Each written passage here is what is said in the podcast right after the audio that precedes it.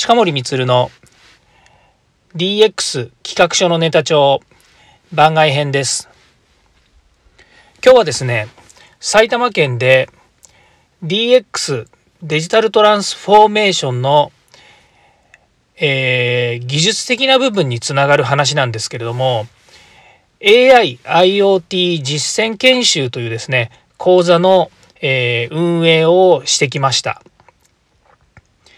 埼玉県内にある中小企業、製造業の AI また IoT を活用した企業の取り組みをですね、応援するという埼玉県の取り組みがありまして、そちらの IoT や AI のですね、コンテンツの提供、それからデバイス、センサーといったですね、えー、マイコンボード、こういったものの、えー、研修を行うためにですね、えー、会場にえー、大体30人分ですね。パソコンや、えー、デバイスセンサーといったですね、えー、まあ、IoT のデータ収集をするようなですね。道具こういったものを皆さんに提供してそして、え講師それからサブ講師陣と一緒にですね、え1日教えてまいりました。でこれはえー、昨年も同じ研修ですね、18日間コースなんですけども、やらせていただきまして、で、ちょうど今はですね、IoT の研修をやってるんですが、えー、来週からですね、AI につながるデータ分析とかですね、えー、機械学習、こういった研修をですね、またその後やるようになります。最終的にはですね、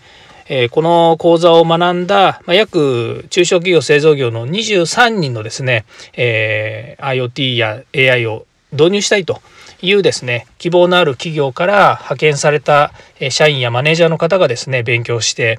で、えー、いずれですね自社に戻って、えー、いろんな企画をしたりとかですねデジタル化の推進をしていくとそういう役割を担っている、まあ、そういうですね、えー、皆さんを応援すべくですね研修を行っています。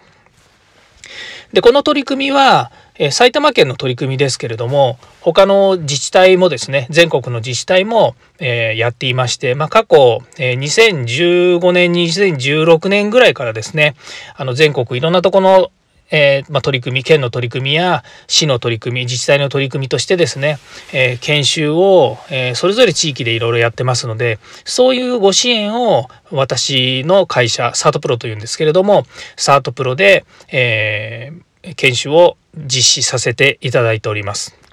まあ、その地域地域でですね、えー、活動が違います。例えば埼玉県はですね中小企業の中でも特にその製造業の、えー、人材育成を中心に行いたいということでもう完全に製造業向けのですね、えー、研修になっていますけれども例えば他の地域山梨県ですと、え中小企業の対象ではあっても通信事業者とかですね。それから、え農業とかえー、農林とかですねそういった人たちにも役立つような研修をしてほしいというのもありましたし大分県の研修ですと、えー、大分自体がですねやはり中小企業といえどもですね、えー、大手から受託をしている部品製造とかをやってる会社も多いということもありましてですね、まあ、そういった、えまあ、自力を持っている会社のですねデジタル化を推進するために IoTAI のトレーニングをやってほしいというようなお話も、ま実際にありました。ま、その他ですね全国いろんなところでこういう研修っていうのはやっていますので、まあ、私の会社としては、えー、自治体向けのですね研修提案やそれから、えー、地域の、えー、支援というような形ですね、まあ、これはあの地方創生とかですねそれから、え地域再生という文脈の中でですね、えの自治体が活動しているところもありますので私としてはですねそういった人たちに向けた研修はもうウェルカムでやりたいなというふうに思っています。2015年から16年にかけて石川県加賀市ですね前もあの本編の方でお伝えしたかもしれませんけれども、えー、成功している自治体加賀市のですね中で、えー、まず IoT、えー、推進コンソーシアムの中でですね IoT の、え協議会を立ち上げて、まあ、その中でですね、まあ、大体1年間で40日ぐらいですねあの各種いろんな研修講座を実施してまいりました。まあ、当時はですね IoT、AI の流れの中での研修が非常に多かったわけですけれども、まあ、今となってはデジタルトランスフォーメーションというですね、えー、まあ、それぞれ、えー、自治体や企業に、えおいてですねデジタル化を進める上で必要なテクノロジーですね技術領域の、え研修をずっとやってまいりました。ということでですね、えー、まあ、今日のこの番外編のお話ではですね、埼玉県の研修講座を実施しているというお話なんですが、まあ、実はですね、この、えー、今年に入ってからですね、大きくガラリとその研修の形態も変わりました。まあ、何かっていうとですね、やっぱりこのコロナ禍において、えー、3密ですね、密にならない、とかですね、集合しないとか、まあ、そういうようなですね、まあ、いろんな、えー、制限の中でですね、研修っていうものも大きく変わってまいりました。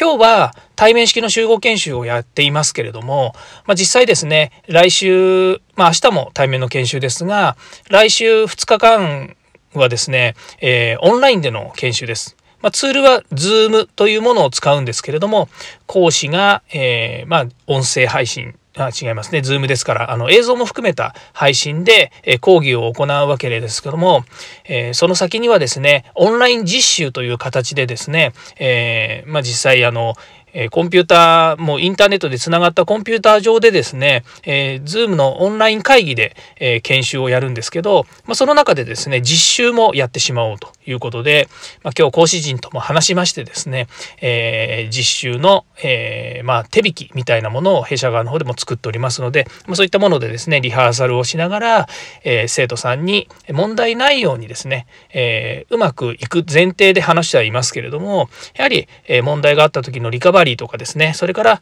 えやはり手を動かす実習になりますので、生徒さんがやはり分かりやすいような教え方であるとか、えトラブルになった時のですね、リカバリー方法、こういったものもですね、え密に、え連携をとってですね、え良い研修を提供していきたいなというふうに思っています。このコロナ禍においてですね、まあ、いろんな状況が変わってきまして、えー、当然先ほど言いましたようにオンライン研修っていうのも一つありますしそれから、えー、まあ、時間を有効的に使おうということでですねやはりオンラインの、えー、いろんな事前セミナーとかですねそれからまあ学習とかっていうものあの e ラーニングとかっていうふうに言われるものもありますけれども、まあ、ごめんなさい e ラーニングって言った方が一般的かもしれませんけども、まあ、そういったですね e ラーニングもどんどんどんどん新しいものができているということで今あのデジタル化ということで言えばですねやっぱり教育もデジタル化の波が来ていまして学校教育もですね、えー、e ラーニングですとかオンライン学習っていうのも盛んに今議論されてですね導入されている状況にもあります。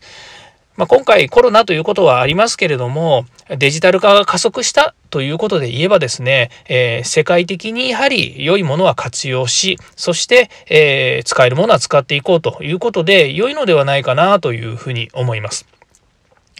必ずしもですね、えー、何かあのマイナスなことばっかりがあるわけではなくて、やはりこの、えー、コロナにおいてですね、今までできなかったことができるようになるですとか、えー、今まで何も不都合に感じなかったけれども、この、え制限のある中で、新たなテクノロジーや新たなオペレーション新たなプロセスをですね生み出していくっていうことにおいてはですね、まあ、非常にあの効果的な、えー、こともあるんじゃないかなというふうに思います。まあ、デジタル化の中でですね犯行を禁止にするとか、まあ、ペーパーレスというのは前からありましたけれども、まあ、よりですねあの会社に集まらずにみんなが文章を回覧するっていうのはこれもペーパーレスでなければやはりできない状況でありますのでそういったものが進行していくっていうことがまた良いことになるんじゃないのかなというふうに思います。まあ、これ今年の話ですけれどもまた年が明けて来年、えどういう状況になるか分かりませんけれども、えどんどんどんどん世の中が変わって、えみんなの知恵やテクノロジーが、え社会の良い方向に進んでいくというふうに信じています。まあ、そのためにですね少しでもえー、デジタルのリテラシーですね IoT や AI それから、えー、デジタルトランスフォーメーションもそうですけれどもそういったリテラシーをですね高めていく、えー、常にですねアップデートし更新していくっていうことが重要なんじゃないかなというふうに思っています。そういう意味ではですねやはり教育って大切だなと思いますし私たち、えー、こういうテクノロジーの研修って結構やってますけども、まあ、そういったものにですね皆さん耳を傾けていただきたいなというふうに思っています。まあ、会社のお仕事でもありますので、えー、一生懸命毎日やっている状況です。ではまた明日も朝からですね、えー、研修ありますので、この辺で失礼いたします。それではまた。